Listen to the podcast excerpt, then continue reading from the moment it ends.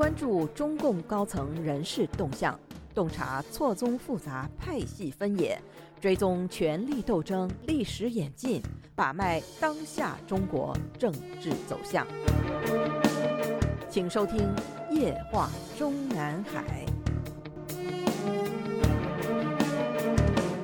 听众朋友们好，欢迎收听美国自由亚洲电台《夜话中南海》节目，我是节目的播讲人和撰稿人高鑫。我们今天所播讲文章的题目是：俞正声声名显赫而又错综复杂的海外关系，在中共党内绝无仅有。我们在本专栏的上篇文章里已经概要分析了俞正声呢在中共党内绝无仅有的显赫家族背景，曾经令年轻时代的习近平羡慕、嫉妒、恨的话。那么，俞正声与邓小平家族的特殊关系，以及曾经在江泽民那里的特殊政治分量，再加上他是所有目前健在的太子党成员里。唯有的两位享有正国级待遇的退休者之一，另一位是习近平的政治死党王岐山，决定了，如果说太子党成员里确实存在着一群对他习近平心怀不满者，俞正声可能就是他们中间最有影响力、最有号召力的一个。本文先说俞正声的家族背景之显赫，以及因此而生发的复杂的海外关系，主要是美国关系和台湾关系。俞正声的父亲黄敬当年之所以给自己孩子的名字都冠以俞氏。是因为他本来就姓俞，他原名俞启威，一九一二年生于浙江绍兴的一个名门望族，属世代官僚家庭。故事需要从俞正声的曾祖父说起，其人名俞明振，少年能诗。光绪十六年考中庚寅恩科三甲进士，同年五月改翰林院庶吉士。光绪十八年五月授刑部主事。中日战争爆发之后，奉任台湾布政使。值得详细一提的是。俞正声的曾祖父俞明振当年奉任台湾布政使才几天，清政府即依据《马关条约》允台湾与日本。愤怒的俞明震与唐景崧、邱逢甲等人组织了台湾守军抗争，并于1895年5月15日宣布改台湾省为台湾民主国，建元永清，以蓝地黄虎为国旗，设总统府和议院。5月16日。推举台湾巡抚唐景崧为总统，俞明震为内务大臣。五月二十三日，再宣布自主立国，并于次日召会各国领事。由此说来，俞正声的曾祖父俞明震正是台独运动和台湾民主的老祖父，不但早有独立精神，更有民主意识。谈到与台湾之间的关联，就更不能不提俞明震的侄子，也就是俞正声的堂祖父俞大威。俞明震的三弟叫俞明仪，当年娶了曾国藩的孙女曾广珊为妻，所生儿子取名俞大为。俞正声的父亲名俞大纯，曾经官至北洋军阀的工艺局长、国民政府的陇海铁路局局长等职。而俞正声家族里成就最高的是比俞大纯年轻十四岁的俞正声的堂祖父俞大为。于大维早年毕业于美国哈佛大学哲学系，然后便去德国柏林大学深造，专攻数理逻辑与哲学。一九二五年，于大维的一篇标题为《数学逻辑问题之探讨》的论文受到爱因斯坦高度评价，推荐刊登在爱氏本人主编的德国数学杂志《数学现况》上。于大维由此成为在这本著名刊物上发表论文的第一个中国人，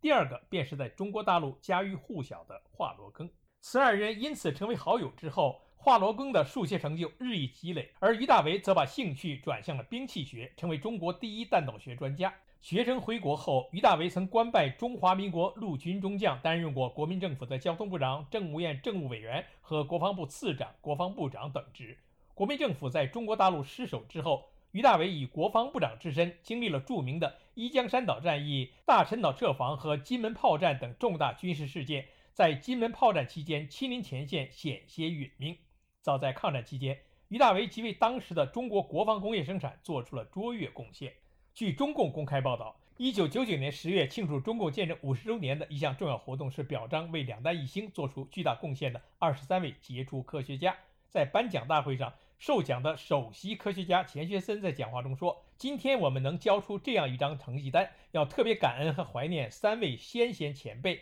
第一位就是俞大维先生。”例如，在场的受奖人任新民、涂守鄂、姚香斌、孙家栋、黄金禄、徐兰如、沈正恭以及谢光选，均系在国民政府时期于大为的兵工厂及研究机构工作或资助出国留学培养出来的人才。当时在座的江泽民、朱镕基、李瑞环、胡锦涛、李兰清等党和国家领导人均报以热烈的掌声。其实，从军事现代化的角度，更值得一提的是，1944年国军三十六个师换装美式装备，就是由他于大为促成。接下来，在台湾的国军从上个世纪五十年代开始的全部美式现代化转型，于大为更是第一功臣。在这段时间里，被认为是英语和国语一样好的于大为，一直游走于美台之间，赴美治病都是由当时的美国国防部帮助安排。如此说来，如果说于正声的曾祖父于明镇是台湾独立建国始祖的话，那么他于正声的堂祖父于大为更应该被称之为向美国卖台的始祖级人物，同样也是在台湾的国军与占据中国大陆的共军之间，在上个世纪五十年代进行直接军事对抗的首领人物。于正声的父亲在一九五八年二月英年早逝，关于他是怎么被毛泽东吓死的，我们日后的文章会有介绍。这里要说的是，幸好他黄敬早死了几个月。不然，金门炮战打起来之后，黄敬身为对岸蒋军匪首于大为的亲侄子，不被毛泽东当内奸关进秦城才怪。不过，这个于大为毕竟对故土还是很有感情的。一九九三年七月八日，于大为病逝，享年九十六岁。在台湾的民国政府及其家人遵循于大为遗愿，于台湾海峡的台湾一侧将他海葬。当时正是由于正声的哥哥于敏生代表海峡对岸的于氏宗亲前往参加葬礼。更值得一提的是，于大为于1965年初因病辞任国防部长，继任他这一职务的便是蒋经国。期间，于大为还与蒋氏家族结亲。当年，于大为的儿子已经离过两次婚的于洋和，居然迎娶了比自己年轻十四岁的中俄混血美女蒋经国唯一的女儿蒋孝章为妻。此后，此二人所生儿子与于正声兄弟们一样，仍按族谱排大名，大号于祖生。如此说来，蒋经国的女儿蒋孝章应该被于正声兄弟们称之为堂婶。也是因为这一层关系，所以从上个世纪八十年代中后期开始，在台湾的于氏家族和蒋氏家族后代们访问中国大陆时，都会秘密拜访于正声，包括于正声担任中央政治局常委兼全国政协主席期间。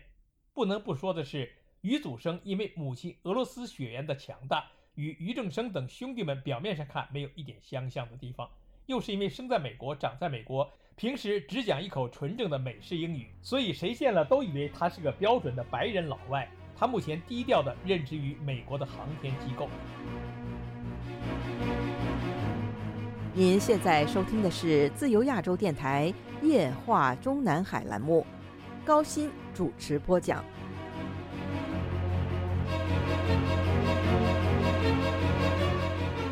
说完了于氏家族在台湾和美国的那一支，就一定要比较一下留在中国大陆的这一支。当年的于氏家族里，于正声的祖父于大纯曾经两次留学日本，然后又与堂弟于大为前后脚到了德国，后毕业于德国的柏林工业大学。于大纯生有四个儿子和两个女儿，其中大儿子于启孝生于北京，留学美国，回国后在天津当教授，并从事实业，被称之为中国现代工业的奠基者。国民政府失守中国大陆后，于启孝被三弟于启威蛊惑，成了中共任命的天津市长于启威的经济和工业顾问。文革开始后，于启孝被打成国民党兵工特务，在秦城监狱里关押多年，期间夫人邓汉英女士竟被活活饿死。于大纯的二儿子也是于正声的二伯父于启信，在德国出生，专攻化学，回国后服务于民国兵工事业。幸运的是，他在中共建政之后便长期患病，没赶上文革就走了。四儿子名于启忠，